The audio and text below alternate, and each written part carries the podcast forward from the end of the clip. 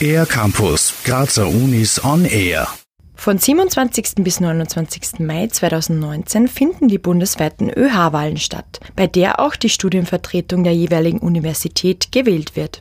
Was eine Studienvertretung genau macht, erklärt der Vorsitzende der Hochschülerschaft an der TU Graz, Georg Rudelsdorfer. Es geht prinzipiell um jegliche Anfragen der Studierenden, die was man dann gegenüber der Universität vertreten darf.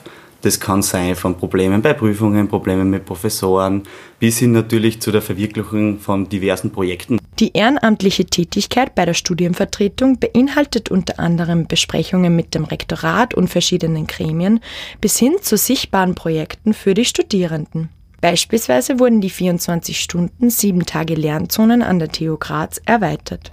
Herzstück von Georg Rudelsdorfers Zeit bei der HTU sind aber unsere Studierendenlabore wie den HTU Makerspace, wo wir Räumlichkeiten geschaffen haben, die was wir mit Infrastruktur ausgestattet haben, die was ein normaler Studierender natürlich nicht leisten kann. Das ist zum Beispiel eine CNC-gesteuerte Stickmaschine, 3D-Drucker, äh, Siebdruckanlage, wo die Studierenden 24-7 im Prinzip diese Infrastrukturen, diese Ressourcen nutzen können.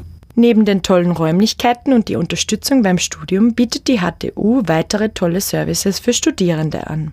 Georg Rudelsdorfer. Das ist unser Verleihsystem, wo wir einfach äh, Veranstaltungsequipment auch angeschafft haben und Lastenräder. Das sind sogar E-Bikes, die was jeder Studierende kostenlos ausbauen kann. Die HTU ist immer auf der Suche nach motivierten Personen.